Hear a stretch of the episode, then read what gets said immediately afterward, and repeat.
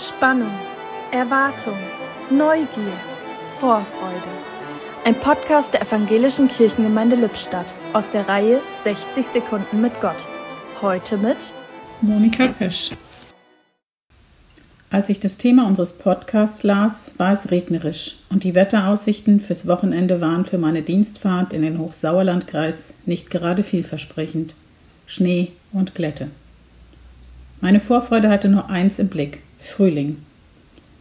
Als Studentin bin ich immer von Gremdorf mit dem Rad in Münsters Innenstadt gefahren.